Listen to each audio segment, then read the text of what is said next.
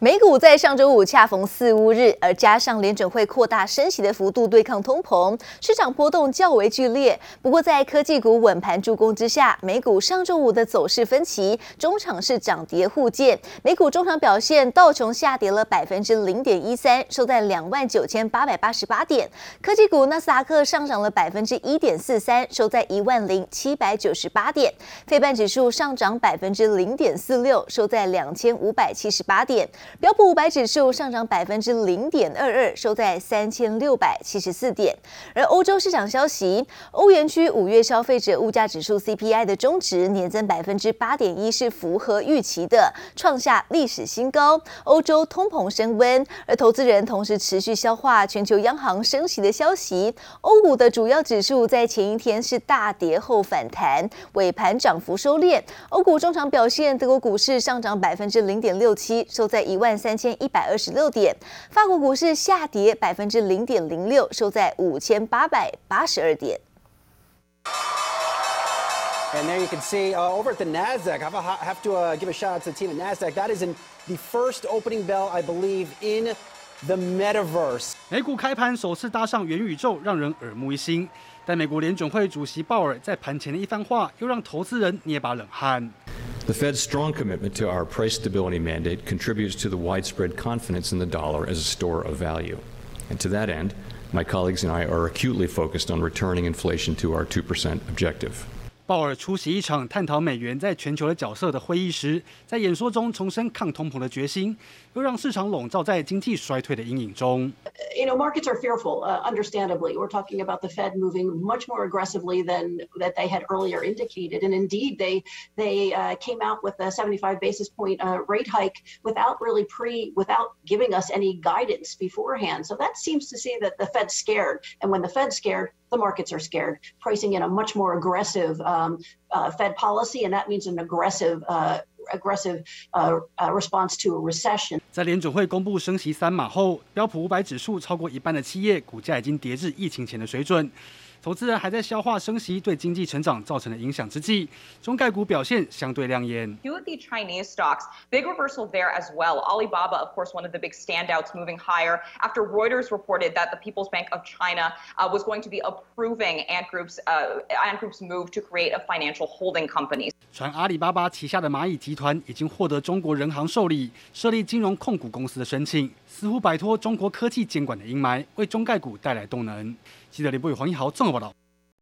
美国财政部长耶伦最新接受 ABC 新闻访问时表示，美国的经济的确有可能会出现放缓，但是经济衰退并非不可避免，完全是重复了总统拜登在上周的言论，有意替市场的担忧情绪来降温。I expect the economy to slow.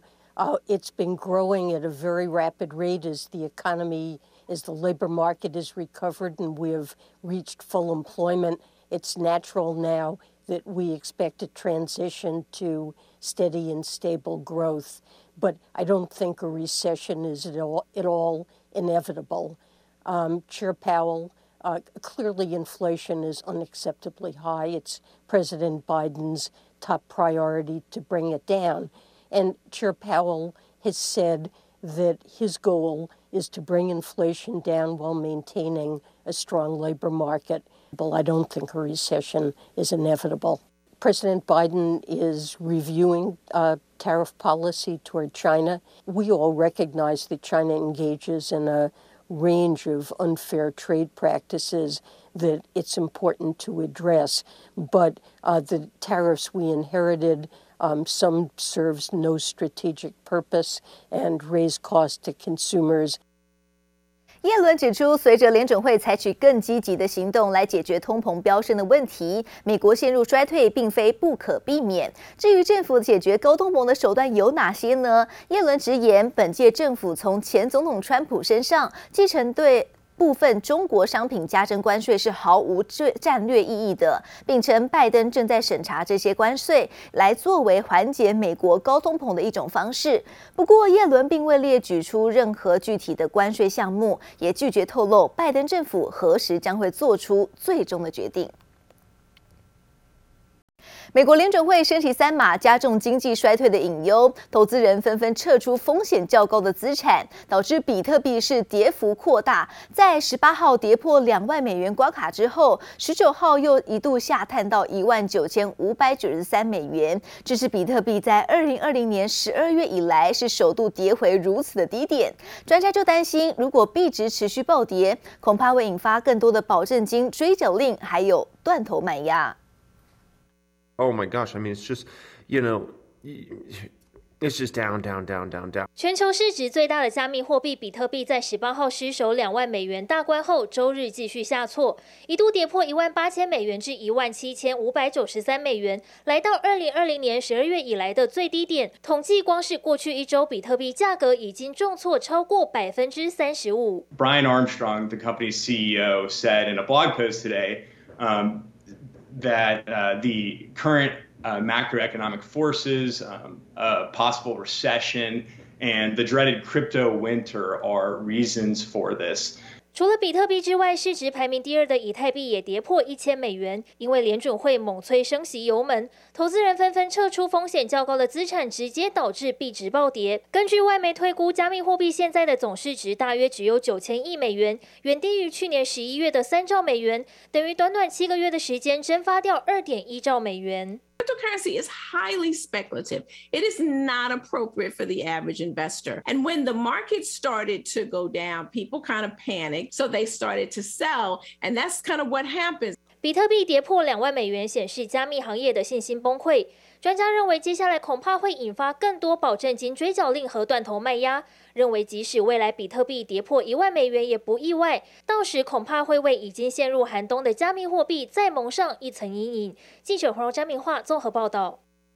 近期加密货币的价格大崩盘，有一名狗狗币的投资人就怒告法院，指控特斯拉的执行长马斯克跟他的公司特斯拉还有 SpaceX 进行金字塔骗局，灌水狗狗币的价格，并要求要赔偿两千五百八十亿美元，大约是新台币七点七兆元的天价，这是超过马斯克的身家。而此外，近期比特币崩盘也造成了特斯拉损失，要启动裁员计划。美股在十七号止跌回稳，投资专家表示，季底做账倒数计时，台股在本周渴望守稳波段低档，月底前不排除指数将会上看月线，但是投资人要紧盯三下多空的指标，就包括了台积电力守五百元大关、政府护盘资金，还有外资动态，这都是万六关卡能否守稳的重要风向球。台积电再度面临到五百元的大关保卫战，而外资圈人士。就指出，台积电的多空对决正式进入到了白热化阶段，乐观跟保守派各执一词，研判短期受到资金迁徙的压力未除，但是要是股价再下跌，反而有长线。布局的机会，而随着法人半年报做账的行情启动，加上本周高达四百一十九家的上市柜公司将会召开股东会，以及近百亿元的现金股息在月底前会发放，将会成为挹注短线台股酝酿跌升反弹的三大助力。台股在上半年迄今的跌幅已经达到了百分之十四点一五了，持续进入到季底，面对上下半年的交替时节，锁定联电、华兴等十。四档投信跟集团的半年报作帐股，或能在动荡的行情中持盈保泰。而美国联准会在六月升息三码之后，鹰派的理事华勒在十八号更是表态，赞成下个月再次大幅升息，借此来遏制不断攀升的通膨。而这也让市场担心台湾的股市会持续受到影响。对此，财信的传媒董事长谢金河表示，关键在台积电的股价能不能够守住五百元大关。牵动整个台股后市。不过本周有着联发科、联电等上市贵公司接力出席，分析师也看好有助于台股触底反弹。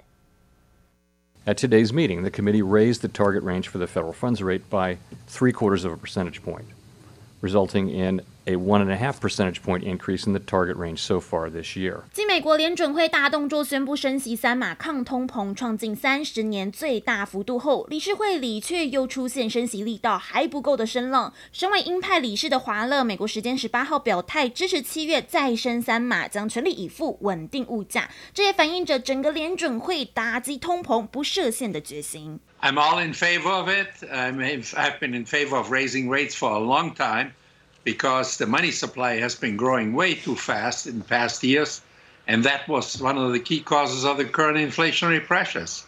通膨升息成为趋势，台湾股市也受到影响，市场担忧着台股是否破底。对此，财经传媒董事长谢金河也指出，可以优先参考台积电的走势，直接点名五百元就是最重要的防线。不过，观察上周股价，即便台积电一度失守五百关卡，小股东却不惧杂音抢进，累积至十七日总数更高达一百三十七万人，创下新高。可见市场对护国神山人信心满满。上周台积电更上演秒填席，资深证券分析。也认为，伴随还有许多上市柜公司除夕日登场，台股有机会出现反弹。急跌一段之后，其实从过往经验来看，都有机会反弹了。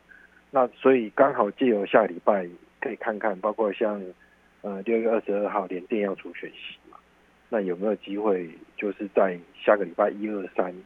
带着大盘来做一个反弹的走势。除了晶圆二哥联电在六月二十二号除夕，IC 设计龙头联发科也将在六月二十三号接力。至于传产指标厂台塑化除夕日则抢在六月二十一号登场。光是这三家重量级上市柜公司，现金股利就超过一千九百亿元。加上还有电子族群的环球晶、日月光、人保，传产类股的大成钢、美琪马和巨大接力举办股东会，市场也持续看好各式利多消息。都有望为台股再增添资金活水。记者林威新、黄金峰台北采访报道。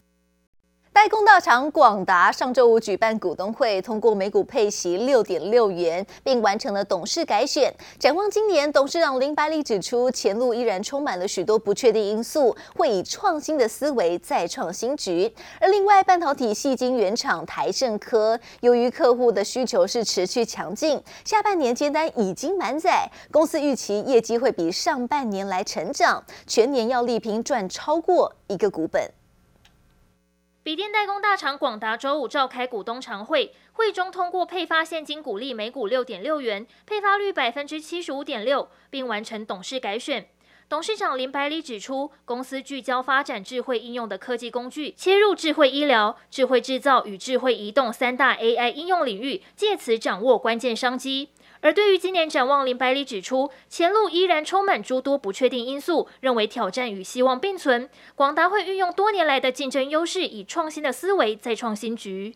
疫情带动云端趋势，也推升产业对细晶圆的需求。半导体细晶圆厂台盛科十七号表示，第二季虽然消费性产品需求放缓，但客户产能立即被车用、五 G 等需求取代，因此公司目前维持满载生产，预期营业额及获利将优于第一季，且下半年订单也已经接满，全年获利力拼赚进超过一个股本。另外，台盛科也表示，将针对现有的十二寸厂，持续推动去瓶颈工程，以增加产能百分之十为目标。光学镜头厂玉晶光十七号举行股东会，通过配发股息八元，并完成董事改选。董事长陈天庆表示，虽然下半年产业变数不少，但公司还是乐观看待营运状况，因为手机镜头产能扩充，加上主要客户增加订单投单量，预期二零二二年全年手机镜头出货量将超越去年，也看好随着进入市场需求旺季，如果没有出现重大变化，营收可望超越去年同期。宏达电董事长王雪红在周五股东会上强调，HTC 将积极拓展元宇宙生态系。去年已经逐步完成公司营运架构重组，分出七大事业部进行策略规划。而观察到现在大公司都想进军元宇宙，王雪红表示，可见宏达电的远见策略正确，短中期内将以硬体发展为主，未来建构更多元营收。同时，他也宣布将在二十八号推出最新智慧型手机产品，让消费者能以最简便的载具轻松进入元宇宙世界。记者综合报道。